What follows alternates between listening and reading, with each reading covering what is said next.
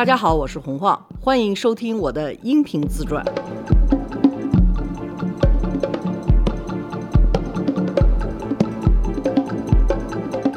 罗叔好，大家好，晃姐好。咱们上次好像是录了两集就结束了，完了之后甩了个包袱吧？对，好多人都等着呢。大家好像对这办时尚杂志这事儿好像还挺感兴趣的。嗯，我看评论挺多的。甩了个包袱，就是说我和苏芒到底有没有茶本，是不是？这个留着最后说。嘿，好，再给你甩一个包袱，咱们这期可以稍微长一点。嗯，我觉得我先得跟大家说这个时尚杂志都是怎么做的，因为大家都看见是一个特别光鲜的那一面，就是所有的明星啊，还有排封面啊，什么时尚编辑啊。其实中国的出版物。是在国家的严格控制之下的，就是说，出版社必须是国有的，只有出版社才有刊号。好像全国应该有一万多本刊物，后来就死了很多，就是因为它做不下去了。改革开放以后，很多东西都市场化。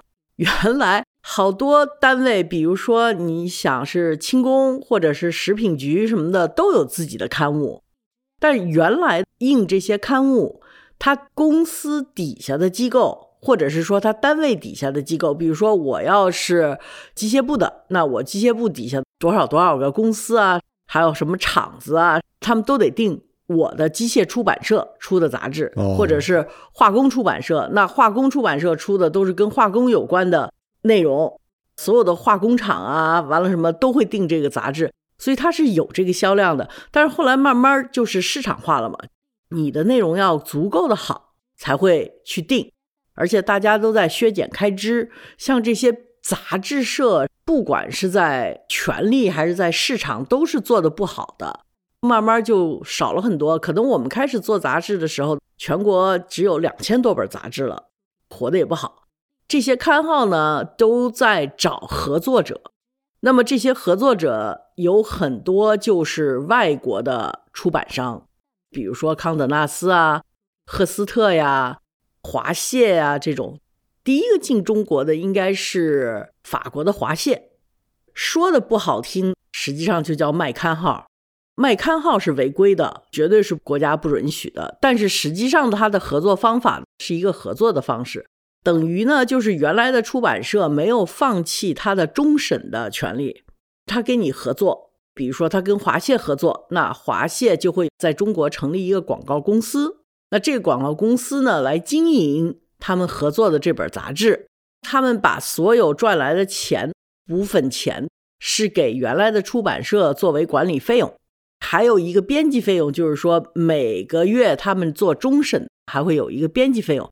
等于原来那些国家的不景气的杂志，就靠这个能够维持下去。但是你知道那个刊物的名字就乱七八糟。我记得我们那个时候找合作者的时候，我觉得那个名字巨酷，但是所有人都跟我说不行。我们那个时候找到是我最想做的一本杂志，而且我觉得是最酷的名字。你知道叫什么吗？啊，颜，颜值的颜，吃的那个颜。嚯，牛吧？可以。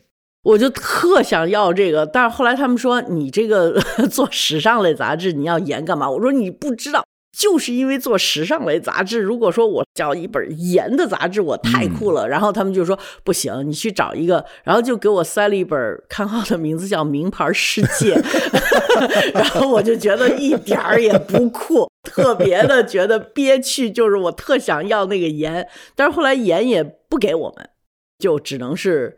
名牌世界了，所以所有的刊号合作全是这么合作的。我们刚开始做的时候，只有华谢的那个世界时装之源 或者之愿。我们那个时候做山寨它的封面的时候，让杨二车纳姆山就把它那个源改成愿了。黄金节办的时候，他找了他一个老同学，他的那个刊号呢是友谊出版社的。友谊出版社的那个刊号呢，它中文名字就叫《世界都市》，他们自己给自己起个名字叫 Look Look，L O O K，没有那个 I。我接了之后就收到一个文儿，发到友谊出版社，说你们这个英文名字我们查了一下，在新闻总署是有备案的，这个名字是一个美国杂志，这个杂志在中国是被禁止的。哎，有一出版社就找我说：“你这个怎么办呢？你们跟那个美国的 Look 杂志什么关系啊？”哎，我说美国 Look 杂志，然后我就查了一下，查出来在一九五零年代 和一九四零年代，美国的的确确有一本叫 Look 的杂志，它是跟生活杂志竞争的，就是那种特别大开本的。你还记得《人民画报》吗？嗯，就那么大开本的画报式的杂志，然后这本杂志的的确确非常的反共也反华，在五十年代就被中国列为禁刊。但是这本杂志和生活杂志一样，到了六十年代、七十年代就破产了，消失了。我说那这跟我们没关系，这是美国另外一本刊，我们叫 Look 跟他一点关系都没有。我们跟他什么说？那你得让这本杂志出个证明，说他跟你没关系。我们说这杂志已经倒闭了，他没法出这证明。说那你们找美国的新闻总署和有关单位出个证明。我说美国政府没这么一个有关单位，他跟你不对称，他不管谁爱出什么出什么。你有钱，你想浪费纸张，你随意。所以我怎么着我也证明不了我和那个 Look 没关系，就差不多是二零零一年的事儿吧。挺近的了，离现在。呃，对对对，我就说这可怎么办呢？这个我们叫了差不多已经四五年的这个 Look 杂志不能叫了，得要改了。我们那个投资人就那安伟峰就说，现在不是时髦什么，因为那个时候刚出了那个还不是 iPhone，那个 iPod，嗯，就那个最小的听音乐的啊。他说：“哎，这不是现在时髦，什么前头都加个 i 吗？嗯咱们就叫 i look 就完了。这 i look 就是这么来的。大家总觉得这个创意这事儿，就是一帮人坐在那儿，要不然头脑风暴出来一个特牛的想法，要不然一个人在那儿苦思闷想，参考很多杂志，完了之后出来一个，不是，都是给逼出来的。后来还有人跟我说：“哎呀，你这名字起的太好了，你这 I look 又有科技的感觉，嗯又有时尚的感觉。”我说：“嗯，反正是给逼出来了，就是真的是到最后说你必须改名儿。”后来我们就把这个名儿改了。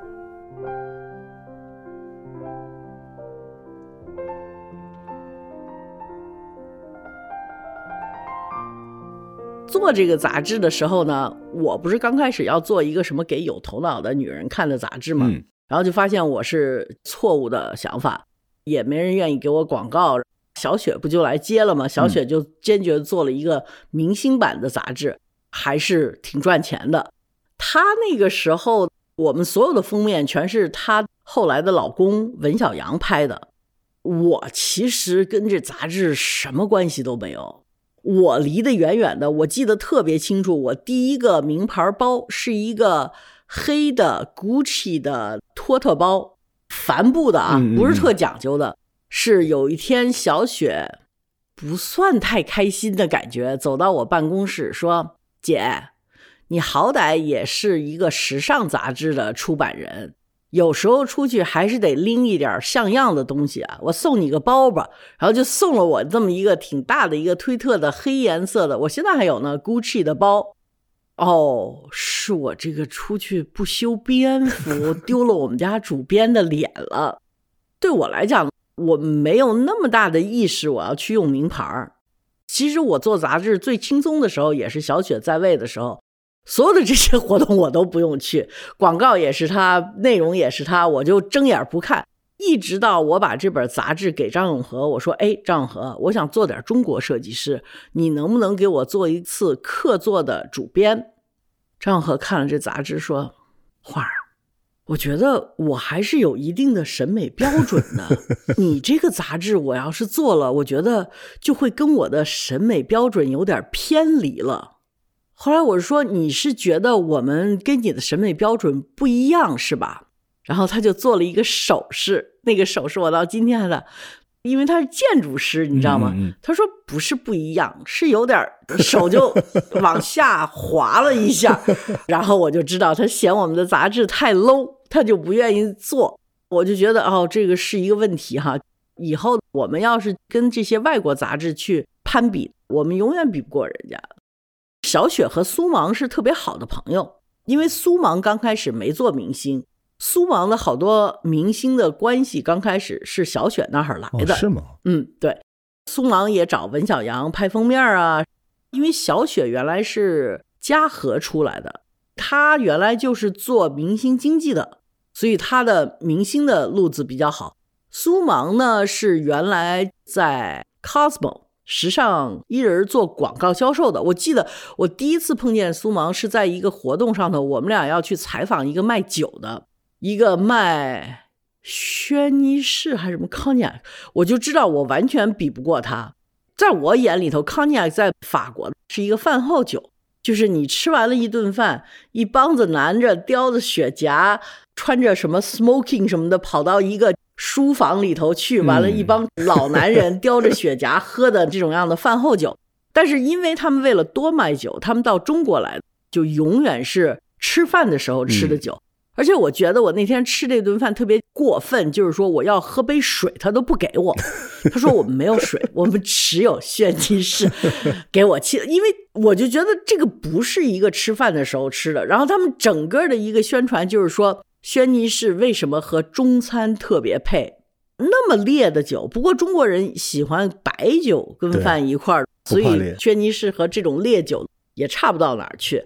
他们就说啊，这个烈酒就是配中餐特别好，怎么怎么着什么的，多少年的配鱼，多少年的配那什么什么 XO 什么的，什么 VSOP 什么的，就在那儿抡了半天，然后我就挺晕的。采访这个外国人的时候，苏芒问的问题就特别的诧异，就说你最喜欢 XO 配哪道菜？嗯，对吧？？这不就很顺着人家说的吗？我问的问题就是一刺儿毛，绝对就是拉不着广告。我说为什么在法国，你的本国轩尼诗只是饭后喝，而在中国就可以跟饭一块儿喝？他用了很长很长的，你按道理来讲，回答苏芒的问题应该是很简单，就比如说我醋溜鱼片或者是鱼香肉丝，不就完了吗？回答我这问题应该是费点解释的，对吧？嗯嗯人家回答苏芒的问题，回答了一大串儿，差不多五六分钟。回答我的问题就一句话，各个国家不一样。啊，我心想，哦，这就把我打发了。这是第一次见他哈，后来经常有时候会碰见。然后苏芒呢，那个时候在时尚伊人的时候，他应该和张晓东，就是他那出版人，嗯嗯是不和的。时尚这个集团哈，也是特别怪的一个集团。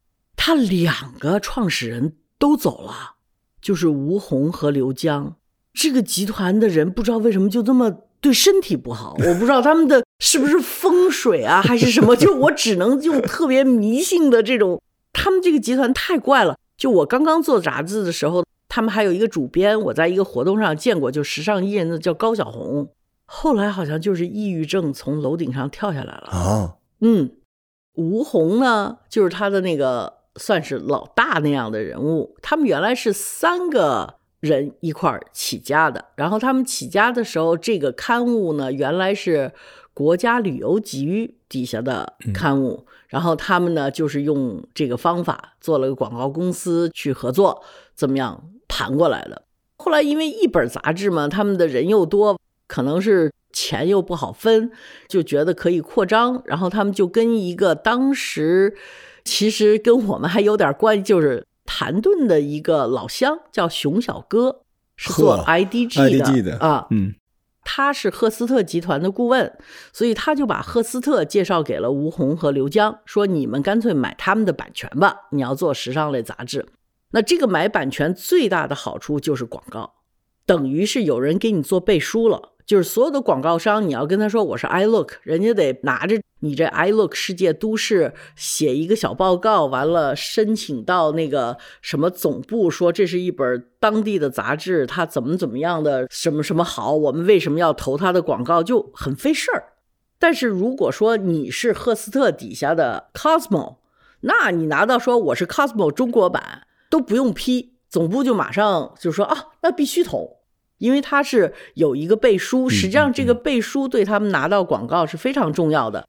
那我们刚做杂志的时候，有背书的跟我们竞争的只有《世界时装之愿》这么一本儿，就是 L 杂志。等到我们做了一年以后，雨后春笋那样，所有有背书的大的杂志，什么 Bazaar 啊，什么 Cosmo 就都起来了。这个对于本土杂志来讲，基本上我们就给埋在底下了。我们太难了。作为广告公司也好，作为广告主也好，他们就觉得这个往回报是太容易的一件事。拜到总部就是说啊，那个什么 Cosmo 开了中国版了，我们要不要支持一下啊？总部肯定说必须的呀。我们在什么欧洲、欧美都跟他们合作的呀？中国他们要出现了，必须要合作的。那你们尽量找一个好的位置啊，钱无所谓的，但是头版嘛，就是首发嘛，咱们一定要表现出来我们对他们的支持的力度啊什么的，就全是这样的，没有一个是说会不投的。你要是本土的杂志跑到广告主那儿，他们就会说什么杂志啊，办了多少年了，谁办的呀？你们钱谁出的？就给你查问到底儿。在下面呢，就是说，我们先看看吧。你们先坐着，我们把你放在我们观察的这个名单上头。特别倒霉的是，你要做杂志呢，你就有几页是不可能有内容的。比如说，你打开的第一跨页就必须是一张广告。所以你要做这种时尚类杂志，在别人不给你钱的时候，你也想把这个送出去。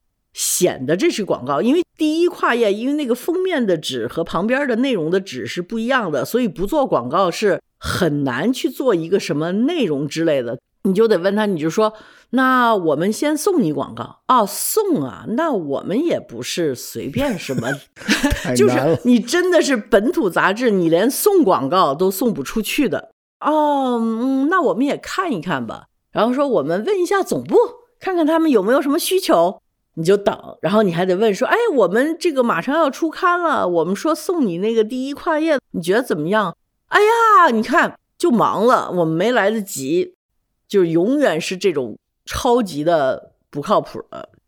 就所以做本土的杂志，一旦这些国外的杂志进来以后，本土杂志基本上就是该死的都死了。我刚开始做杂志的时候，有一本杂志是杉杉集团做的，我忘了叫什么了。那个时候。还是我们的榜样。我们那时候就觉得那本杂志是本土杂志里头最火的一本，而且时间挺长的。我们刚来乍到的时候，我们就说：“哎呀，什么时候我们能做到像他那样，我们就牛了。”后来他们就死了，我们还活着，活到二零幺五年吧。所以我和苏芒没有那么多的接触，但是呢，他肯定是比较懂杂志的商业化，而且呢，他自己呢，我也觉得是一个比我要努力更多、更多的头脑特别好的一个女商人。我呢，就是一个很喜欢内容，但是太把这个事情当做自己的一个爱好去做，就不是当做一个商业去做，所以就会有很多问题。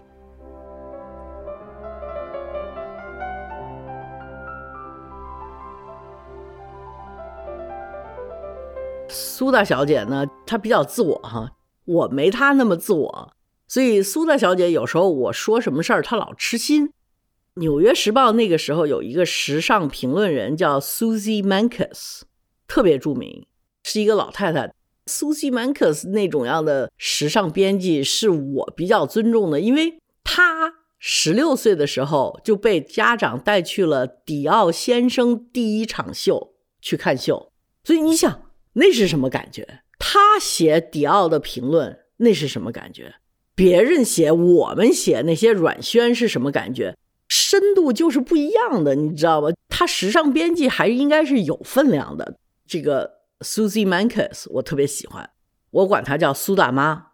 但是我每次说苏大妈的时候，我都被就是我们说你赶快把那删了。我说怎么了？说苏芒不开心了。我说这跟他有什么关系？说觉得你管她叫大妈，我说我真的不是说她，你看看我说的那话，她说得出来吗？我记得有一次是迪奥还是 Galliano 在当创意总监的时候，迪奥跟灰颜色永远是沾边的，然后迪奥呢就做了一季，就是很灰，但是没有那么放肆，因为 Galliano 是一个非常张扬的这么一个设计师，就这一季他收了很多，我记得是零几，就他最后几年的时候。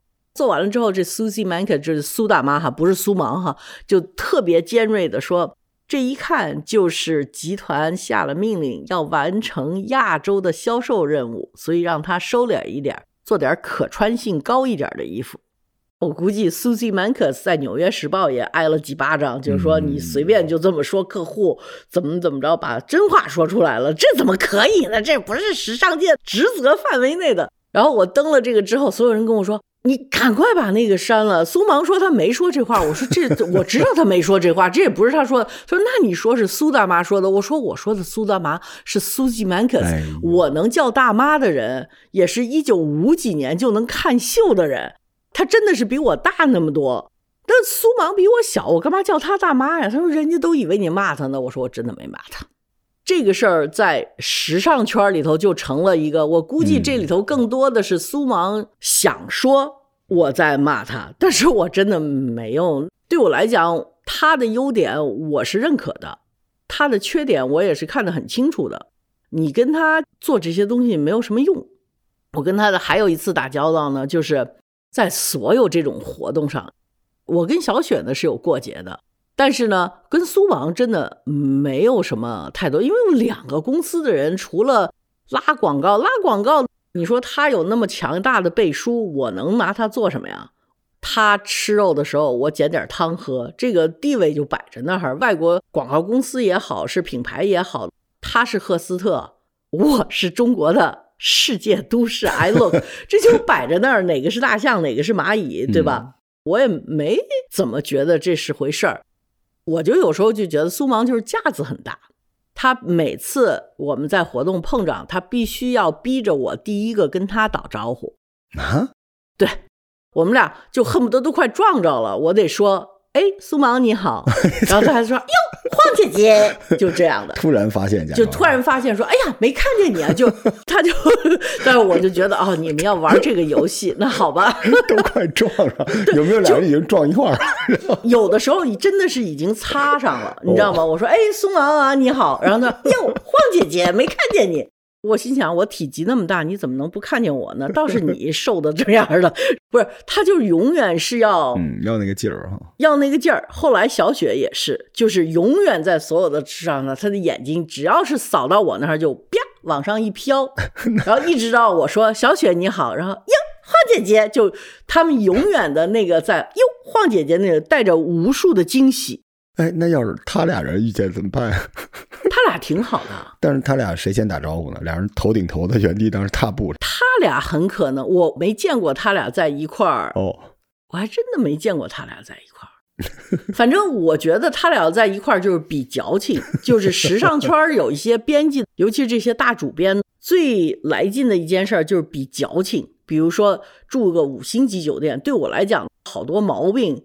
都是被这些奢侈品惯出来的，因为他们永远让你就是吃的最好的，住着最好的，伺候的最到位的。你如果跟他们出差，这也是当时尚类的编辑和主编的一个福利吧。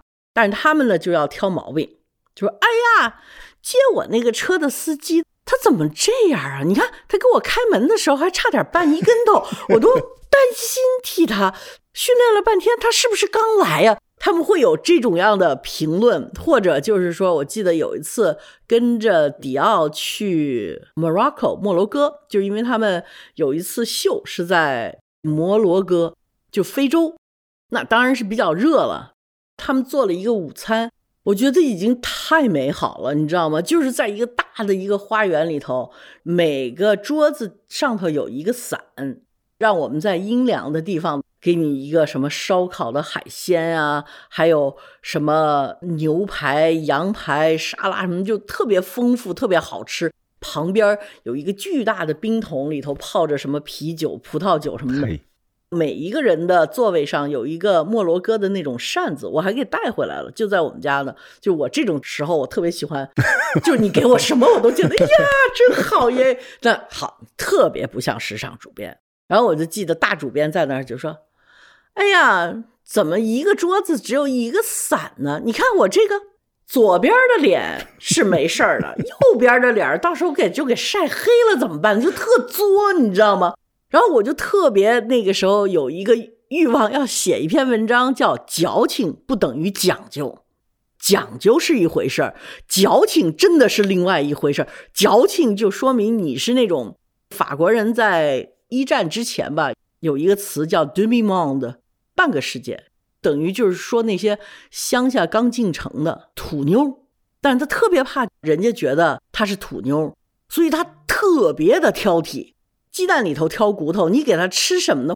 他都觉得啊，这个吃的不如我那次。哎呀，他这个 barbecue 里头的鱼，哎，真的是了。哎，不是西餐里头都会把骨头挑出去的吗？他为什么在这？哦，对，在非洲哈，他们的服务就稍微次一点。不过我心想，中国人从来不挑刺儿，你就不会吐刺儿了？至于吗？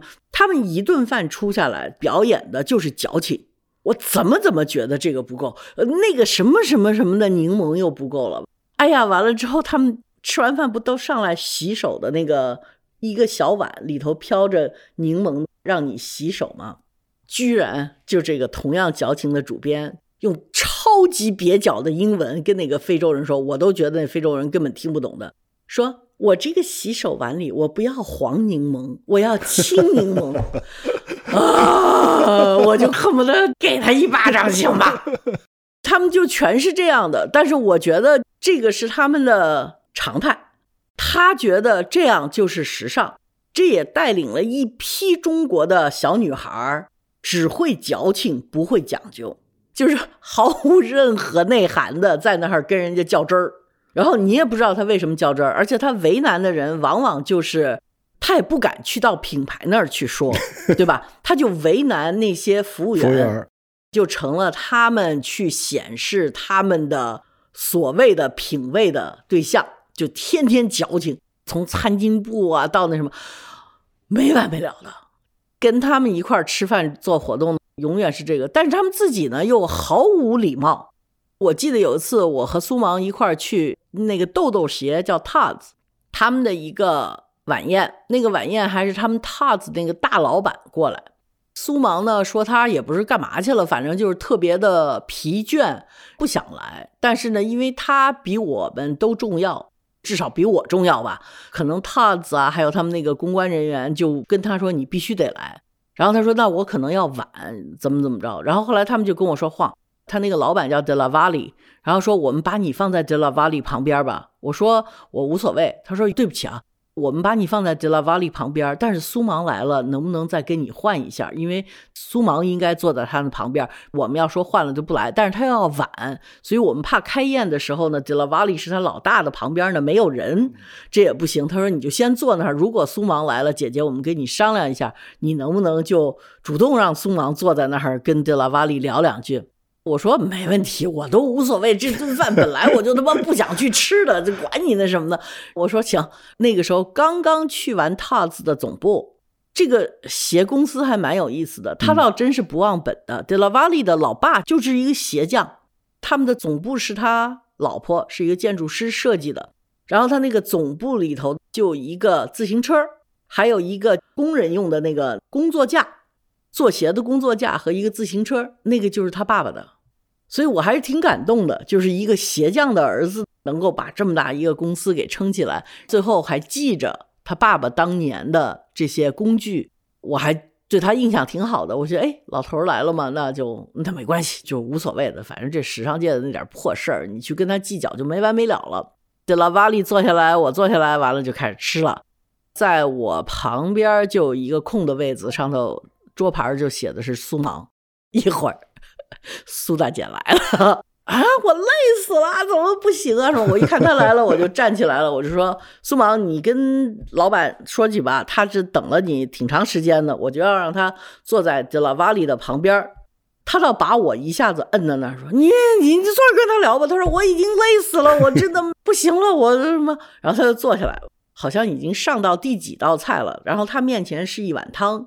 等于我们已经可能吃到甜点了，嗯嗯，他才刚吃头盘，可能那汤喝了两口之后，我记得就把这个盘子啪往中间一推，他脑袋就趴在桌上睡着了。啥？就可以累成这样？这个我也挺佩服的。就是说，妈呀，你就为了几个包和几件衣服，把自己累成这德行？当然人家也不是哈，苏芒是一个非常勤奋。商业头脑非常高级的女人，但是文化知识和各方面 和礼貌起见比较有欠提高的，怎么样一个时尚女主编哈？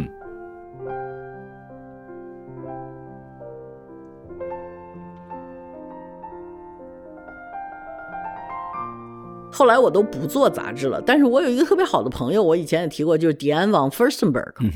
那天是怎么回事？就是最后说到这个、这个哎切照片的这事儿哈。其实这个一溜烟儿过来呢，我跟这帮人的感觉就是说，我和你不是一类，所以我犯不着跟你去计较这些事情去。还有一次，我是在旅游卫视做那个打开天窗说亮话那个节目的时候，有一次是卡地亚做的赞助，卡地亚就要求非要采访苏芒，然后我就心想啊，我也不想采访他，他也不想被我采访。我说那你们请吧，我说我没问题，但是你们请，因为他们是这一集节目的赞助商。然后苏芒就说啊，晃姐姐，卡地亚说你要采访我，我说是啊，我说我们有一期节目讲卡地亚，他们觉得最佳人选就是你。哎呀，那我可得给你说啊，你可不能问我秋裤的事儿。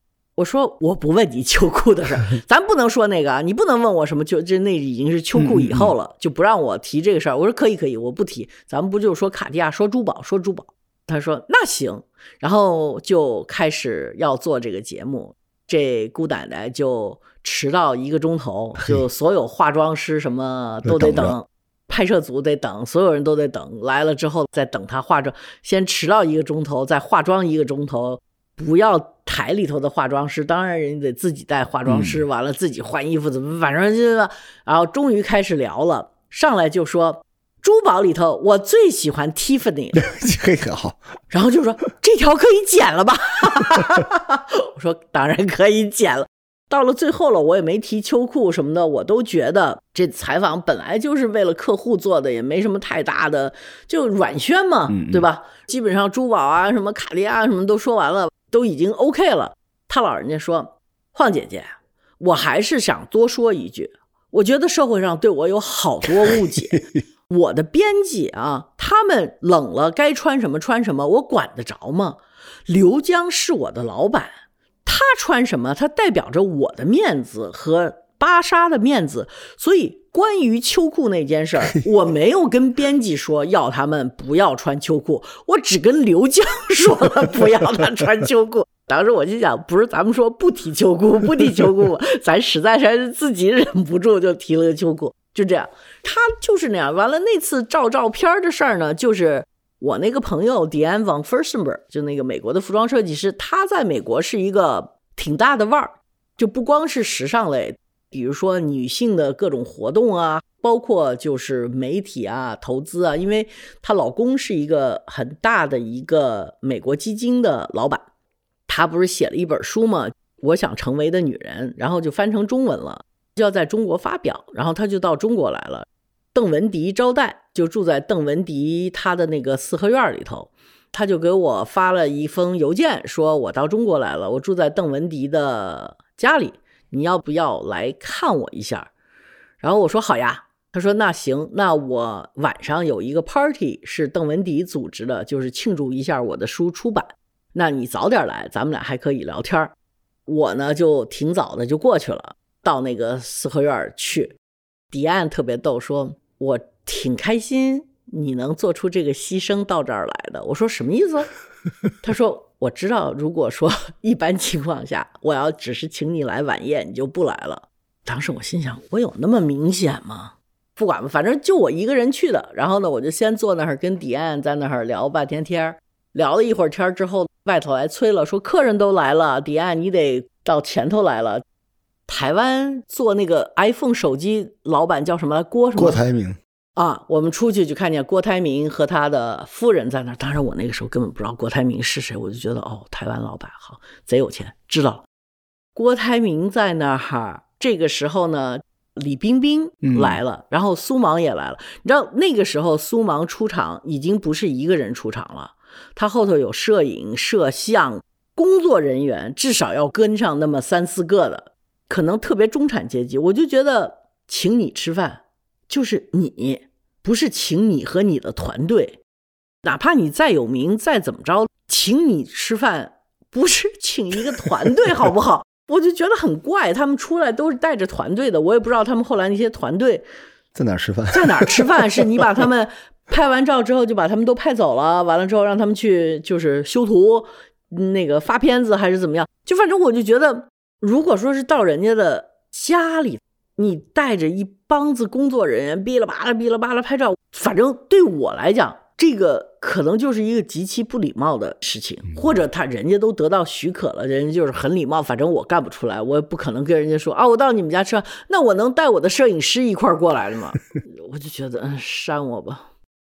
去的时候呢，等我和迪安到了前头，张欣在那儿，李冰冰在那儿，然后苏芒和他的团队在那儿，然后大家说合影合影。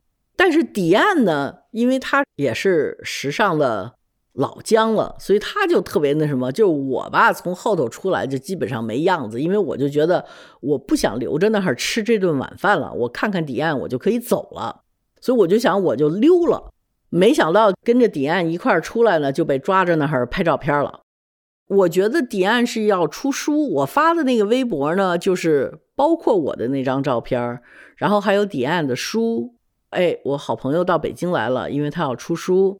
照片上呢还有京东的几个负责服装的人，好像那本书是京东出的，因为京东那个时候死乞白赖要做时尚品牌。就发了一个，但是没有什么太大反响，因为那里头的人大家也都不怎么认识，也都不是特别的什么，就发了。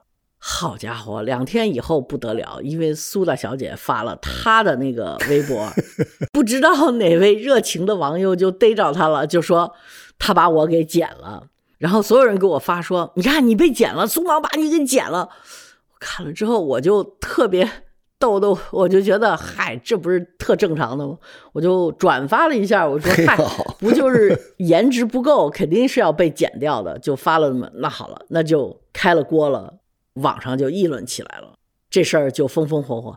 我当时想过，我说我要不要给他澄清一下哈？其实我也不知道那个是他彻底剪掉了呢，还是他就没拍着我呢，还是怎么样？因为给我那张照片的人和他的摄影师不是一个人哦。对，因为他自己团队嘛，他有自己的团队，所以我呢是当时迪安的代理商，他在中国有个代理商，这个代理商拍了一张照片，从他的手机里头发给我，我发的，这不是一张照片。我也不知道是他的团队就干脆没拍我和张欣，还是拍了之后把我们俩给掐掉了。我想我要不要给他澄清这件事情哈？啊，我心想我凭什么要给他澄清？这个也就是这个故事的结尾。这个事儿之后有一次迪奥在上海作秀，我去了，前头有个展览，后头有个秀场。在那之前呢，你知道这种大品牌作秀，它都有一个 VIP 的。区域，然后这个 VIP 的区域呢，在之前有一个，就是一个屋子，明星去了，先在那儿坐着，等到最后一分钟出去。这个休息区，苏芒肯定都进去的，我呢肯定是不被邀请进去，或者被邀请进去了，我也不去的，就因为我觉得我不知道跟他们说什么，就不是我的朋友，一般就在外头。那一天呢，他们都在 VIP 那儿照相，就有好多明星，还有什么迪奥的老板。苏芒派他一个助手出来把我揪进去，晃姐姐，我必须跟你一块儿拍一张照片。哎呦，我说苏芒，我是受宠若惊。这个闭环是这么着的，然后我就看他就是抛出来了，什么我们什么高兴的在什么迪奥的什么就，哎呀，就是这种面子工程，这种假的什么，其实平常真的很少有接触，嗯，没什么交集啊。没任何交集，从来没有。就比如说什么约个饭啊，喝个咖啡，从来没有过。就像朋友之间，或者是说跟你说事儿，单独跟你，从来从来没有过。就真的是一个过路人。你说能有多大的过节？也没有太大关系。没有共过事，也没有交过朋友，也没有什么，只是在这种场面的上头偶尔碰到的这些人，不就是路人吗？没有任何的其他的。但是时尚圈。你认识的大部分人全是这样的。我到最后成了朋友的是一些奢侈品牌的做市场的这些人，因为你会跟他们深度的去讨论一些事情，比如说他们需要一个采访啊，你就会跟他们做事儿。所以通过做事儿反而成了朋友，而且这些做市场的人真的是外国奢侈品公司为中国培养了一批特别棒的做品牌的人才。嗯，咱们下期再说。好。他们里头的故事听着挺带劲的。行，那就这样。我和苏芒的事儿我说清楚了吧？苏大妈不是苏大姐，苏大姐是苏芒。我们俩除了擦肩而过，我得先跟她打招呼，然后有两张不一样的照片拍出来，把她给沦陷了一下，我也没救她。除此以外没别的。得嘞，拜拜。拜拜。